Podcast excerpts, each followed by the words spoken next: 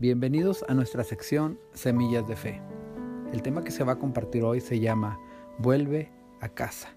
Y en el libro de Lamentaciones 3:40, la palabra del Señor nos dice así, escudriñemos nuestros caminos y busquemos y volvamos a Jehová. Es necesario que tú y yo le busquemos día a día y que entendamos que nuestra vida cristiana es como una carrera de obstáculos. Van a haber diferentes situaciones, pruebas, que vamos a, pensar que es difícil el poder cruzarla, el poder llegar a esa meta, pero es importante que tú y yo pongamos en nuestro corazón, en nuestra mente, en nuestro, en nuestro entendimiento que tenemos que buscar siempre de Dios y, seguimos, y tenemos que seguir hacia adelante. En el libro de Apocalipsis 2.4, la palabra del Señor dice así, pero tengo contra ti que has dejado tu primer amor es importante que avivemos el fuego del Señor. Tenemos que entender que tenemos que cuidar mucho de mantener nuestro fuego encendido hacia las cosas de Dios. Si tú dejas de congregarte, si tú dejas de buscar de Dios, de orar, de leer la palabra, es como si eh, tuviéramos una fogata inmensa, donde hay diferentes troncos en ese fuego ardiendo. Pero si tú dejas de orar, dejas de buscar de lo de arriba, es como si ese leño lo hicieran a un lado.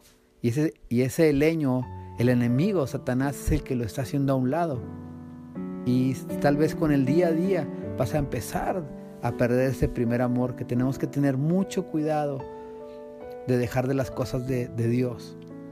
En el libro de Mateo 24, 12, y dice, y por haberse multiplicado la maldad, el amor de muchos se enfriará tenemos que tener mucho cuidado de no permitir que nuestro corazón se enfríe hacia las cosas de Dios.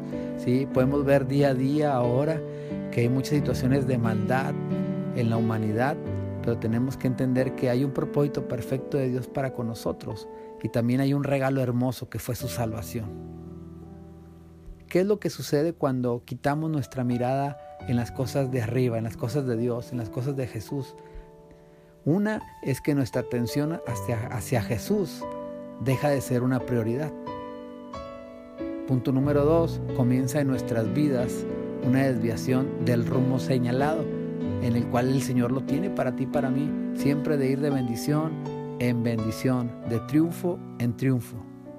Número tres, cualquiera que sea el camino que tomemos, será siempre el equivocado, siempre el erróneo, siempre el camino correcto es nuestra salvación hacia el Señor, que es lo que Él anhela. Recuerda que Él siempre va a traer bendición para nosotros y la palabra del Señor nos enseña que el enemigo viene a robar, a matar y a destruir. Dice que Él viene a darnos en abundancia y bendición.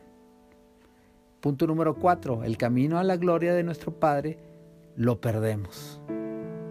Punto número cinco, se nos olvida sus promesas y sus palabras al dejar de tener esa comunión, olvidamos lo que se nos compartió el domingo y llegamos el domingo o escuchamos el domingo la predicación y sí, nos redarguye nuestro corazón, pero paz llega el lunes, llega martes, dejamos de orar y no se nos hace importante lo que estamos haciendo en las cosas dedicadas a Dios.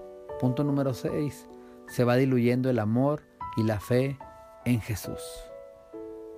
Punto número 7 el centro de nuestra atención serán los asuntos personales.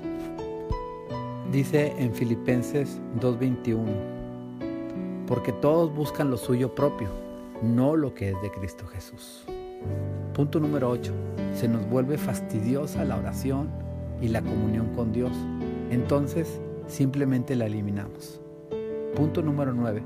Nos dejamos de congregar, buscamos excusas para no hacerlo. Punto número 10. Ponemos la mirada en las cosas que están fuera de la voluntad de Dios. Punto número 11. Nos volvemos esclavos en asuntos que dominan nuestra atención. El trabajo, la televisión, redes sociales, los deportes, las viejas amistades y las diversiones, entre otras. Punto número 12. Nuestro corazón se insensibiliza y se endurece a Dios. Punto número 13 nos convertimos en personas amargadas, sombrías y resentidas. Punto número 14. Nos volvemos personas que critican los defectos de los demás. punto número 15, nos empieza a invadir un espíritu de lamentación, queja y murmuración hacia las cosas del Señor. En la palabra del Señor en Mateo 24:13 nos dice, mas el que persevere hasta el fin, éste será salvo.